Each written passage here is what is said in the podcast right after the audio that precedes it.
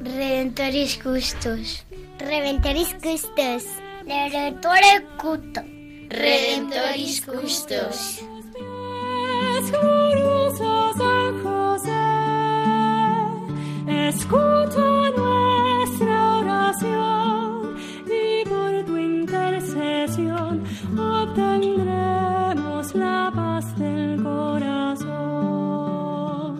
Comienza Redemptoris Custos, dirigido por el padre Leocadio Posada. En Nazaret, glorioso San José, cuidaste al niño Jesús, pues por tu gran virtud fuiste digno custodio de la luz. Del Evangelio según San Mateo. José, hijo de David, no temas recibir a María, tu esposa, pues lo concebido en ella es obra del Espíritu Santo. Dará a luz un hijo, y le pondrás por nombre Jesús, porque él salvará a su pueblo de sus pecados.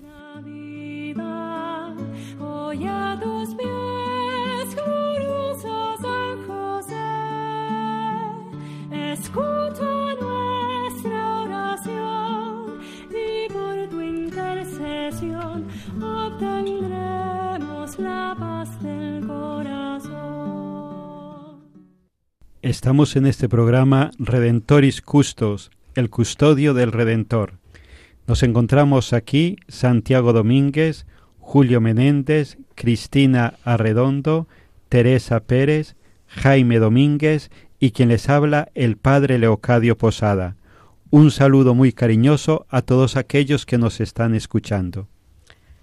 Sí, un día más, con muchísimo agradecimiento a Dios, desde la radio de Nuestra Madre María y de la mano de San José, un cariñosísimo saludo para todos los que nos estáis escuchando o lo haréis a través del podcast. Continuamos con esta preciosa vida novelada de San José. Nos encontramos leyendo el viaje que la Virgen hizo para visitar a su prima Isabel. El autor nos propone un viaje en el que María deja la caravana para ocuparse de un anciano que resulta ser Simeón. Hoy vamos a continuar con este viaje donde vemos cómo nuestra Madre siempre está con los más débiles, junto a ellos, acompañándolos e intercediendo ante Dios Todopoderoso.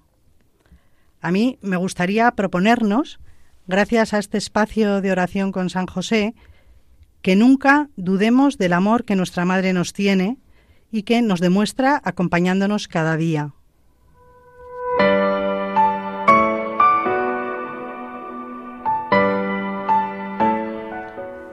Ella comprendió que no llegarían a Jerusalén aquel día.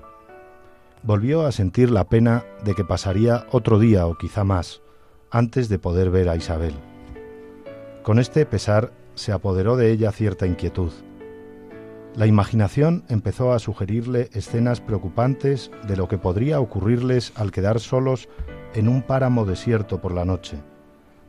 Normalmente era capaz de dormitar su dominar su imaginación, pero evidentemente esta vez el cansancio impedía que se sobrepusiera. Le parecía que una voz le susurraba. Puesto que has sido escogida, tenías que haberte cuidado mejor. Has sido una precipitada. Estás jugando a cuidar de un hombre viejo abandonado por sus propios hijos. ¿Cómo sabes que eso es cierto? Solo sabes lo que él te ha dicho. Has tomado a la ligera un don extraordinario. Te has expuesto imprudentemente. Él te puede retirar su gracia. No tienes siquiera que hacer nada. Sencillamente no ocurrirá lo que crees que ha ocurrido. No intentó disentir con la voz. Trató sencillamente de acallarla. Se decía a sí misma. Este hombre necesitaba ayuda. No recordaba siquiera a su padre. Durante toda su vida añoró a aquel hombre desconocido que la llevó en brazos. Sentía debilidad por los ancianos. A ella le dolía la soledad de los viejos. Se daba cuenta de que no se puede abandonar a ninguno con su desesperanza. Era imposible que el Altísimo se enojara con ella por haberse hecho cargo de este anciano. No sería el que es. Se lo dijo para sus adentros con una convicción audaz. Cayó la noche a su alrededor, como si hubiese corrido una cortina oscura. Pero precisamente esta oscuridad que le rodeaba le permitió vislumbrar en la lejanía unas lucecitas brillantes. Allá arriba, en la colina, había un poblado. Un poco más, padre. Mira, se ven las luces allá. Allí hay gente. Un poco más y encontraremos ayuda y refugio. El anciano estaba totalmente agotado. Aún avanzaba, pero tropezando a cada paso. Al principio le llevaba, luego tenía que arrastrarle casi. Ella también quemaba sus últimas reservas. Después de unos pocos pasos tenía que parar. Los dos jadeaban. Déjame, decía él. No, no, Deja. no. Dijiste que te lo prometió. Puesto que has de vivir, tienes que llegar. Era noche cerrada cuando pudieron alcanzar las primeras casas. Algunas estaban cerradas y sus habitantes dormidos. Pero ante una había una hoguera encendida y una familia reunida delante del fuego. Todos a una se levantaron al ver al anciano, mortalmente cansado, casi llevado en brazos por una muchacha joven. Los, los jóvenes aferraron al anciano por los brazos y le sentaron contra la pared. Él se dejaba llevar inerte. Lo cogieron entonces en brazos y lo llevaron dentro de la casa. Miriam se sentó en el suelo. Solo ahora se dio cuenta de su enorme cansancio. Le dolía todo el cuerpo. A pesar de la brisa fresca, le corrían por la frente regueros de sudor. Una mujer se le acercó y le rodeó los hombros con su brazo. Debía de ser la esposa del amo. Había tristeza en su cara. Estás cansada, muchacha. ¿Lo llevas así desde lejos? Preguntó. Desde Jericó. Oh Adonai, desde Jericó. ¿Habéis oído? Decía a la gente sentada delante del fuego. Lo está conduciendo desde el mismo Jericó. Él está medio muerto. Ella apenas viva. Pobrecita. ¿Habéis tenido que andar tanto camino? Él quería, no podía ir solo. ¿Es tu padre o tu abuelo? No lo conozco. Le encontré en Jericó. ¿Y lo has llevado durante todo el camino? ¿No podía acompañarlo nadie? Sé quién es. Dijo uno de los hombres que llevó al anciano dentro de la casa y volvía ahora de nuevo a la hoguera. Se llama Simeón. Vive en Beteza. Antaño era un comerciante muy rico, pero su esposa murió. Los hijos le abandonaron. Se quedó solo. Él es un hombre muy piadoso. Ha hecho mucho bien a la gente. Ha ayudado a los pobres. ¿Qué haría en Jericó? Quizá haya ido a visitar a su hija. Vive allí. Ella es quien tenía que haberle acompañado a pie, o de cualquier otra manera. Ven, muchacha, Dijo la mujer. tienes que descansar. Eres tan joven. Casi una niña. Te prepararía algo de comer. Luego tendrás que acostarte. Miriam la siguió dentro de la casa. Ahora, al moverse después de estar sentada un momento delante del fuego, sintió que tenía todo el cuerpo dolorido, como si le hubieran dado una paliza. Cada movimiento le producía dolor. En un rincón oscuro de la estancia, débilmente iluminado por la llamita de una palmatoria colocada sobre la mesa, un niño lloraba. ¿Por qué llora tanto? Mejor no preguntes. Oyó como la madre ahogaba un sollozo. Miriam se acercó a la cuna donde yacía el niño y se inclinó sobre él. Mejor que no lo toques. Comprendió inmediatamente por qué se lo decía. En la carita enrojecida del niño se apreciaban con claridad unas manchas blancas. Sintió un estremecimiento. Ven, Dijo la mujer. Atareada no dejaba de suspirar y sollozar. Dejó en la mesa una torta de cebada y colocó un tazón de leche. Comen. Miriam estaba demasiado cansada para poder comer, pero bebió con avidez.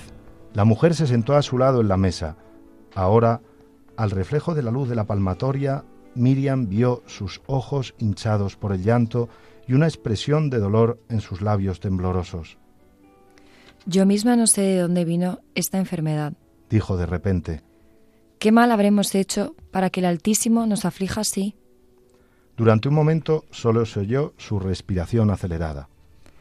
Un sacerdote vino a casa, lo vio, me dijo que tendré que entregarlo, que no puede quedar en el poblado, y es mi primogénito. Soy Ocio, mi Lázaro. Lloró durante un momento. Miriam callaba. El dolor de la mujer se convirtió en su dolor. Hubiera hecho cualquier cosa para poder consolarla.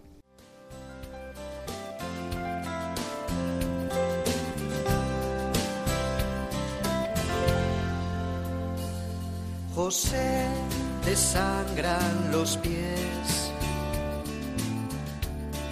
el cuerpo y las manos también. José, quien te ha dado fe, quien te ha dado fuerzas para ser un héroe. José, al verte pasar, comentan y dicen de ti. José, tú solo la ves a ella y la quieres seguir. José,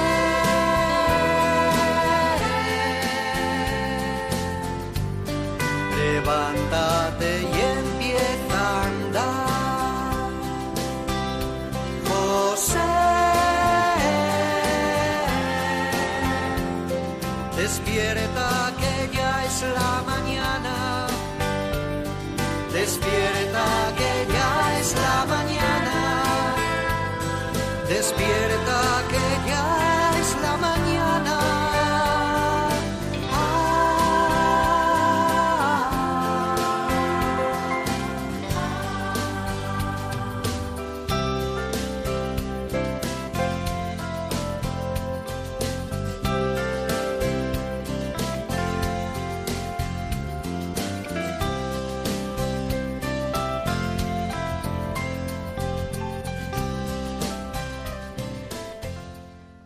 Estamos en este programa Redentoris Custos, el custodio del Redentor. Nos encontramos con vosotros Santiago Domínguez, Julio Menéndez, Cristina Arredondo, Teresa Pérez, Jaime Domínguez y quien les habla el Padre Leocadio Posada. Estamos compartiendo con todos vosotros esta obra La sombra del Padre del autor Jan Dobradinsky. Lo estamos haciendo compartiendo sobre algunos fragmentos del texto, no estamos leyendo toda la obra, puesto que es imposible. Hemos querido seleccionar algunos pasajes desde los cuales nos queremos acercar a nuestra Madre la Virgen María, la esposa de San José, irla conociendo a ella, ya que conociéndola a ella, también conocemos a San José y viceversa, a la medida que conocemos a San José, conocemos también a nuestra Madre la Virgen María. Nos encontramos en una parte de la obra donde se está haciendo una caravana hacia Tierra Santa. La Madre se encuentra con este anciano Simeón, ella se hace cargo de él a lo largo de toda la peregrinación. Ahora llegan a una posada donde nuestra Madre, la Virgen María, se encuentra también con una nueva situación que reclama, que pide su actitud cariñosa, su amor de madre, su intervención. Pues desde aquí vamos a continuar compartiendo con todos vosotros y a la vez animándoos a que podáis leer la obra completa.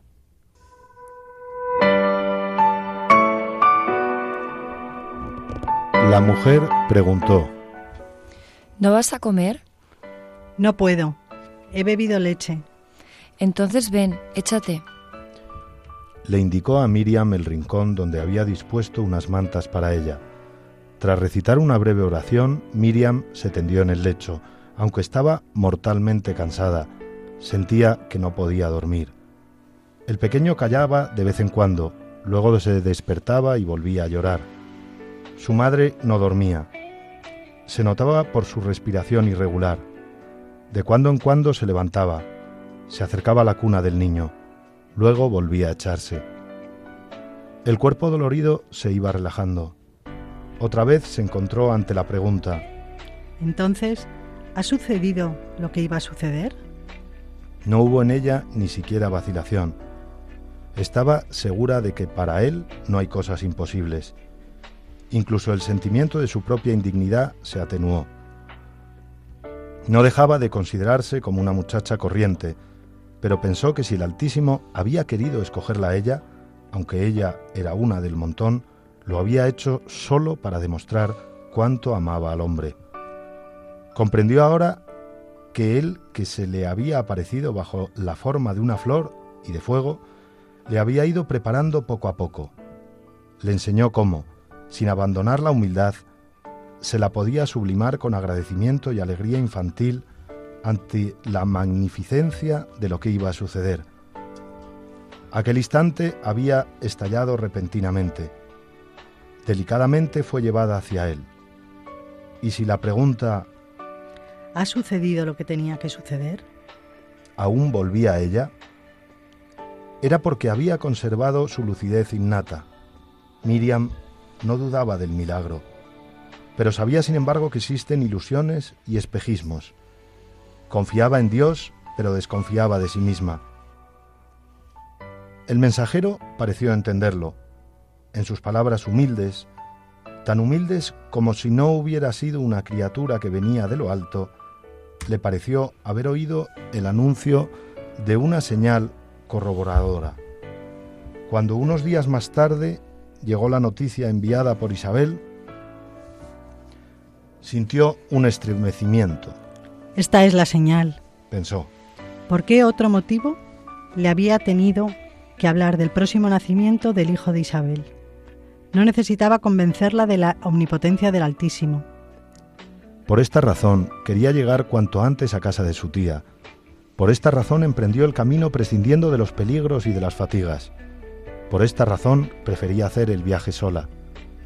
Si se hubiera ido con los otros, habría podido ver a la mañana siguiente a la mujer que le había educado. Habría sabido de qué manera ella había aceptado la gracia recibida. El hombre que trajo la noticia decía que Isabel se había ocultado en la casa y no veía a nadie. Su tía, pensaba Miriam, le enseñaría el modo de conducirse cuando lo milagroso está oculto en lo corriente. Le explicaría lo que decir y lo que mantener en silencio. Cómo comportarse para no herir al hombre amado. Ardía de impaciencia por ver cuanto antes a Isabel. Con todo, no lamentaba lo que había hecho. Era necesario ayudar a Simeón, no solo porque era un padre maltratado. El Altísimo le había dado para consolarse una promesa, y ella era portadora de esa promesa. Así pues, él está ya y va a ser su hijo. Va a ser un pequeño necesitado de ayuda y al propio tiempo alguien extraordinario. Estos dos conceptos parecían ser inconciliables. No le preocupaba. Sencillamente esperaba a ver qué ocurría. No quería pedir nada, ni que le dieran nada. Pensaba que quien tanto había recibido debía dejarlo todo en manos del donante. El niño enfermo lloraba más fuerte y con más dolor en el rincón de la estancia. La madre no se movió. El cansancio debió de haberla dormido al fin. Respiraba profundamente y con regularidad. Miriam se sentó en su lecho. Le llegó como una orden. Se levantó, sin ruido, de puntillas, se acercó al niño que lloraba. Le pareció oír todavía aquella voz que le hablaba por la carretera. Susurraba, No te acerques, no toques. Eres la escogida, debes cuidarte. Esta vez acalló inmediatamente la voz. Extendió la mano, la colocó, la colocó en la frente febril del pequeño. Dijo para sus adentros. Puesto que estás aquí, haz que mi mano sea por un momento la tuya, que le proporcione un poco de alivio.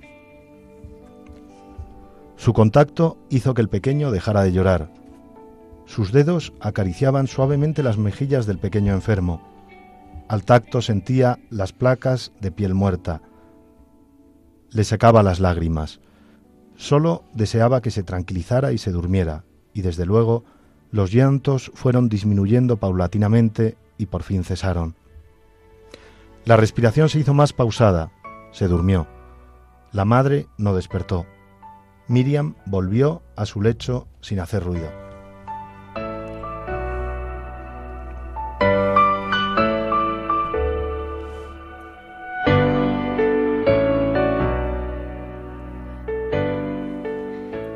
Quiero de forma muy breve relacionar los dos textos que hemos leído en este programa. En el primero, Marida duda de si, habla bien, si había hecho bien ayudando al anciano y exponiéndose a un cansancio sobrehumano, cuando realmente ella era la que debía proteger al niño. Dios, que había de nacer, dudaba de si se, había, si se habría expuesto en exceso. Lo mismo le ocurre cuando se acerca al niño enfermo del que podía contagiarse. Surge una voz interior que no hace sino transmitirle miedo. Todos tenemos esa voz que a veces nos susurra ciertos miedos, pero parece claro que tanto como el anciano como el niño enfermo, la Virgen hizo lo correcto. Y así parece que el mismo Dios lo corrobora cuando permite que el niño duerma tranquilo, tras cogerlo en su seno y la madre descanse profundamente pese al enorme sufrimiento. Debemos tener claro que existe un camino del bien, por el que debemos transitar, aunque a veces surjan los miedos, aunque a veces nos grite esa voz interior, alentándonos, de las dificultades y sufrimientos que podemos padecer. Podemos tener la certeza de que elegir el camino del amor siempre siempre será el camino que Dios preferirá de nosotros. Pues así vamos concluyendo, queridos radioyentes, este programa Redentoris Custos, el custodio del Redentor, donde vemos, donde hemos visto a nuestra Madre la Virgen María con esa confianza infinita en el Señor, que Él intervendrá delante de su poderosa intercesión la esposa de San José, aquella que está acompañando día a día nuestra historia, nuestro peregrinar. Ella, la madre de los pecadores, que no deja en ningún momento de sentir compasión, es la madre compasiva, la madre compasiva que intercede con esa intercesión poderosa que Dios le ha concedido por cada uno de nosotros. A ella y a San José nos encomendamos. Recurrimos a la oración del Papa Francisco y a las letanías de los niños, pidiéndole al Señor esa confianza infinita con la cual nuestra Madre y San José siempre se pusieron delante de Dios. Terror de los demonios, ruega por nosotros. Protector de la Santa Iglesia, ruega por nosotros. José Valentísimo, ruega por nosotros. José Fidelísimo, ruega por nosotros. Tacote, ruega por nosotros.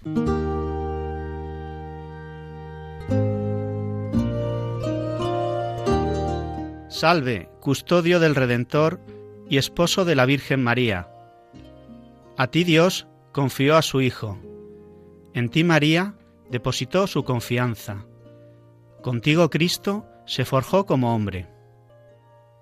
Oh bienaventurado José, muéstrate, Padre, también a nosotros, y guíanos en el camino de la vida. Concédenos gracia, misericordia y valentía, y defiéndenos de todo mal. Amén.